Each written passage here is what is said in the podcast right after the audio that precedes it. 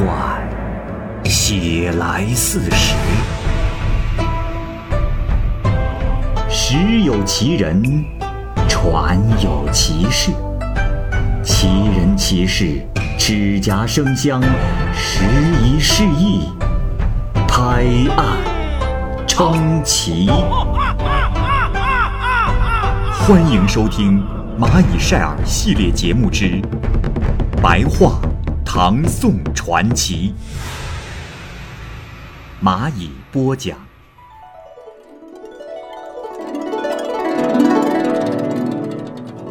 郭汉，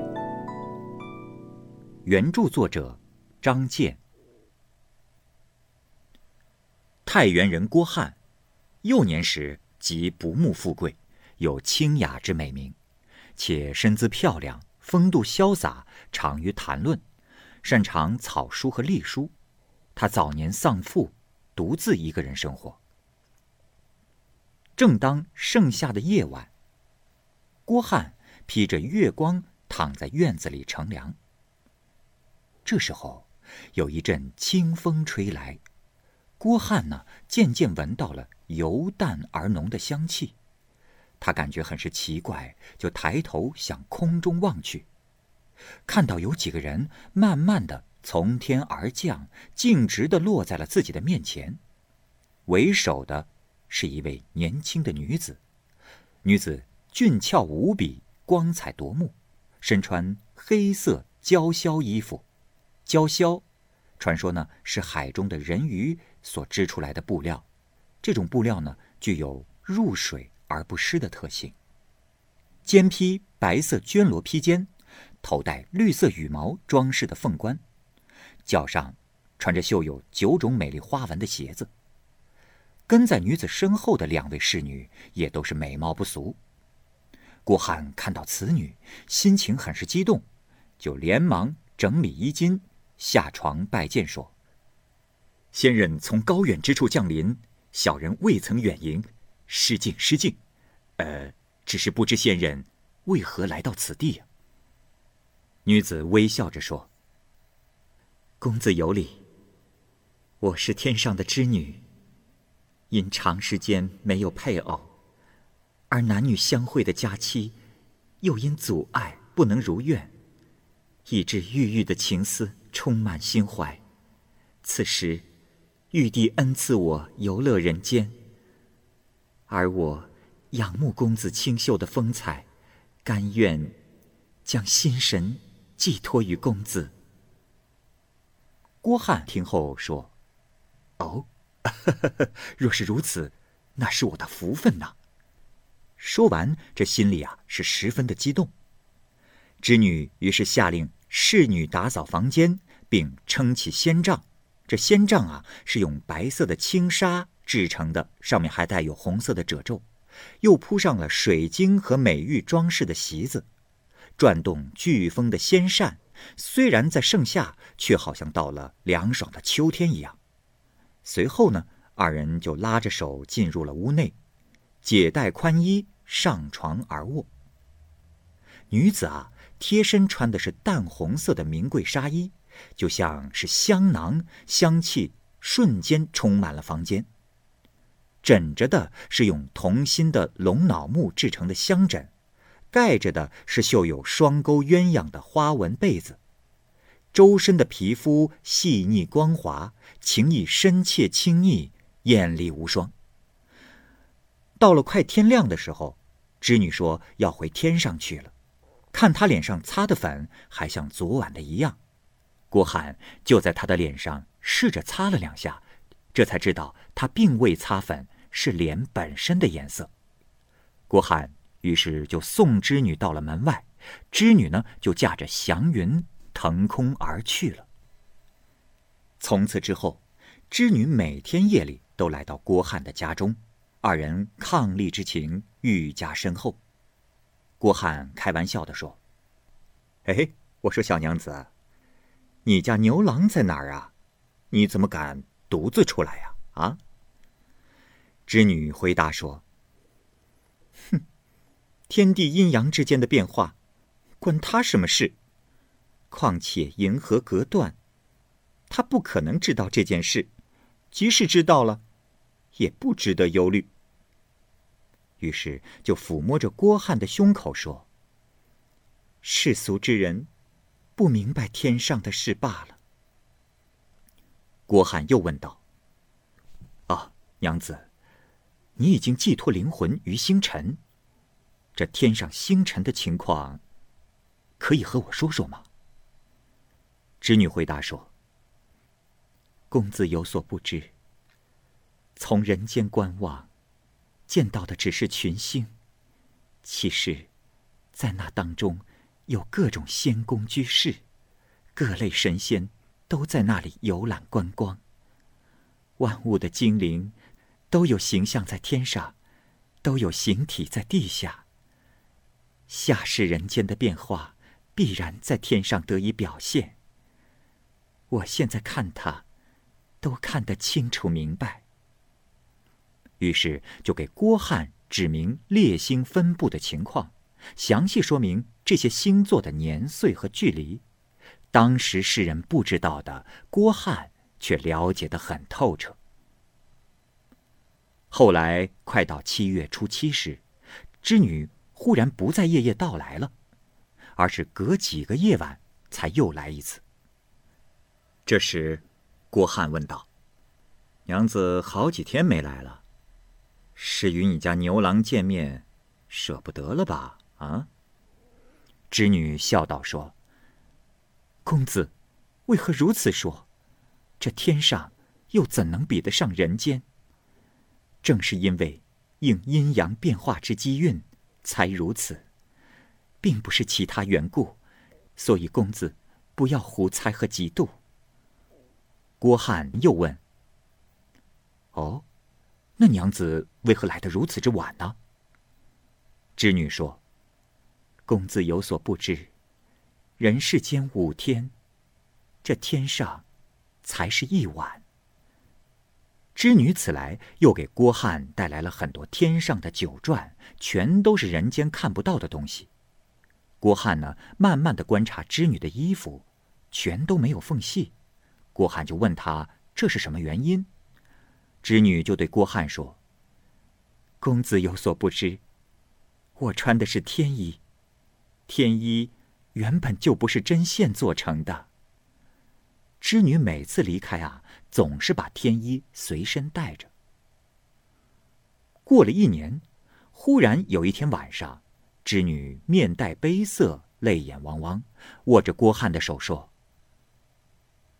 公子，玉帝的赐命是有期限的，你我就要永远的分别了。于是便情不自禁的哭了起来。郭汉这是既惊讶又惋惜的问道：“啊，怎么会这样？你我之间还剩多少天呀？”织女说：“只剩。”今天一晚了。于是二人哭泣不止，一夜未睡。等到天明时分，二人抚抱分别。织女呢，留下了一只用七种宝贝装饰的碗，作为与郭汉分别的赠物，并说明年的某一天，当有书信送来问候。郭汉回赠了一双玉环，这时织女便凌空而去。一边飞一边回头看着郭汉，招着手，好大一会儿才消失在万里的碧空当中。郭汉因相思织女而得了病，病好之后也未曾有一刻忘记过他。到了第二年约定的日期，织女果然派了以前的那个侍女把书信送来，郭汉于是拆开了信封，只见。书信是用青色的罗绢做纸，用铅丹做墨写字，言辞清丽，情意深厚。信的末尾附有两首诗，诉说着自己的相思之情。诗云：“河汉虽云阔，三秋尚有期。情人终已矣，良会更何时？”又曰。诸葛临清汉，穷宫玉子房。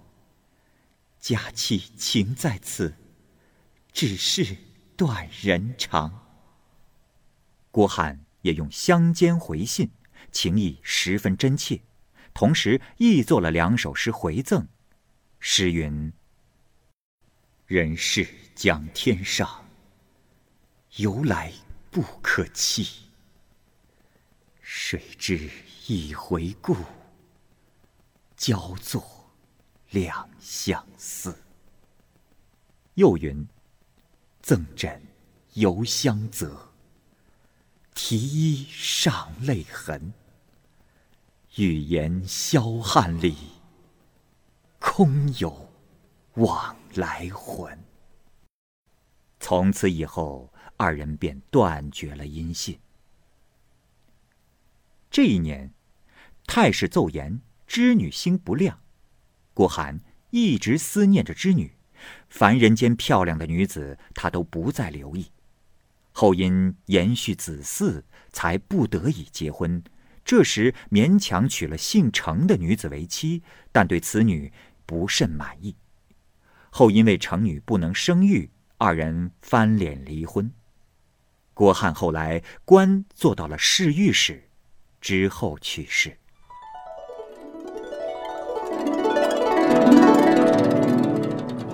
妙女。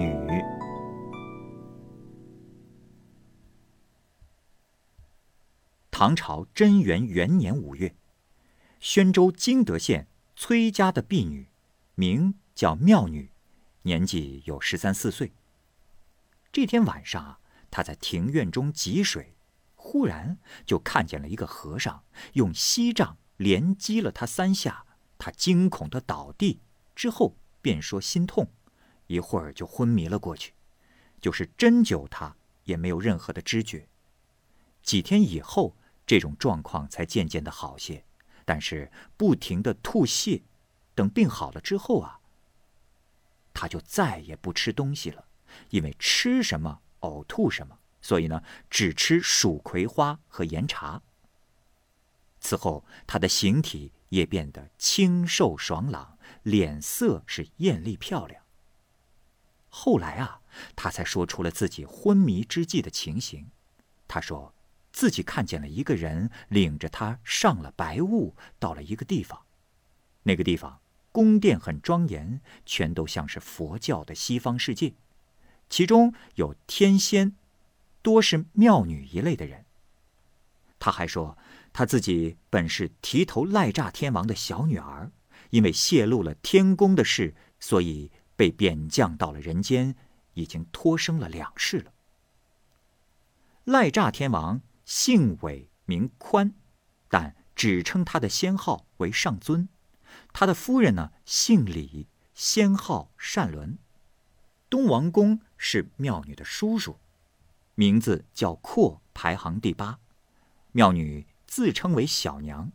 她说，她的父亲与亲戚共同到人间寻找她，今天在这里才见到了她。以前所见的那个和尚，之所以用锡杖打他的腰。是为了让他吐泻出肚腹中的污秽俗气，然后啊才能升天。他在天上的住处华丽繁盛，有很多的奴婢。他只记得有一个男仆叫裙角，三个女婢分别叫金宵、偏条和凤楼。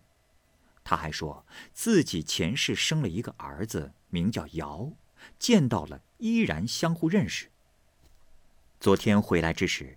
在金桥上与儿子告别，儿子赋诗一首，只记得两句：“手攀桥柱立，滴泪天河满。”这两句诗的意思啊，表明他的儿子是悲伤不已。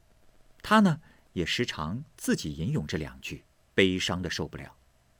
就这样，他卧病在床五六天，是详细叙述了前世发生的事情。有一天。妙女突然对主人说：“主人，我的父母同亲族等人全都来了。他们要来感谢您对我的照顾，要亲自跟您讲话。”只听得妙女父亲附在妙女的身体里，借着妙女的口说道：“恩公啊，小女愚昧，流落人间，承蒙你们对她的照顾，十分感激，也无限惭愧呀。”崔家的人开始是非常的惊慌，一时不知所措。过了很久，他们才敢答话。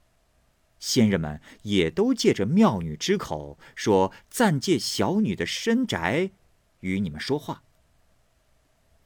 伪上尊说话就会用男人的声音，而善伦阿母说话呢，就用女人的声音。其他人的语音也是各不相同。如此来来往往，时间长了，这仙人们和崔家的人也渐渐的交谈融洽，有时还相互开玩笑。就跟平常一样。忽然有一天，妙女吟唱了起来。这时天气晴朗，空中飘来了席子那么大的一片云彩，徘徊在崔家的上空。云中传来了吹笙的声音，声调清晰而有节奏，音韵奇妙而流畅。崔家的人全都出来抬头观看，侧耳倾听，如此一整天才散去。妙女后来说：“刚才啊，在云中的，就是她的母亲。”又过了十来天，妙女说：“主人，崔家要有两个人得肿疾，我可替他们患病。”就这样，没几天，妙女果然在背上和肋下各长出了一个肿块，有像杯口那么大。主人的娘子。看到妙女如此的痛苦，就让她自己请求免除灾疫。妙女呢，就让人焚香，她自己在钟楼上大声的念经，声音非常洪亮。渐渐的，四方传来了和他应和的声音，声音越来越大，也越来越清晰。等到经念完，肿块也就消失了。有一次，一个婢女得了重病，妙女就说：“姐姐。”你不要害怕，我为你请救兵。说完之后，就像睡着了的样子。过一会儿醒来，说这救兵已经到了。妙女就令人洒扫庭院，净饰天香。他自己呢，分配请来的兵马，分配有几个人到四处查看，另外几个人在病人身上驱除魔邪。不大的功夫啊，这婢女的病也就痊愈了。婢女后来跟人说道：“她在病中迷迷糊糊的看到了些兵马的形象，很像壁画中的神王，头上戴着胡人的帽子，身上挂着金玉制成的各种首饰。”妙女告诉大家，带兵来的大将叫做许光，小将叫做陈万，自己呢经常喊他们来，以供驱使。他们的部署很多，行动如风，又很忠心。崔家曾让妙女绣花，他说要暂时离去，让他的婢女凤楼代替他刺绣。很快啊，大家就发现绣花的人虽然是妙女，但是神情已然是大不相同。绣工娴熟巧妙，速度是超过了妙女平时的一倍。而绣花之时啊，妙女也不跟人言语，只是低头微笑。过了很久。妙女才又说她回来了，就恢复了本来的样子。就这样过了很长的时间，崔家呢已经习惯了与仙人相处，也对妙女是十分的敬佩。后来有一天，妙女忽然悲伤呜咽着说：“主人，阿木他们必须要回去了，也唤我一起去。可我在人间待久了，很喜欢这里。另外。”也十分留恋主人和娘子，不忍离去。如此数日，她一直哭泣流泪，仿佛有什么难以决断的事情。最后她说：“早知道是这样，就不该与凡人来往。但事情已然这样，我，我还是决定不回去了。”于是。他就向空中辞别，言辞很是郑重，说他愿意永远留在人间。之后，妙女就逐渐恢复了饮食，回到了她从前的样子，她所有的法术也就不灵验。了。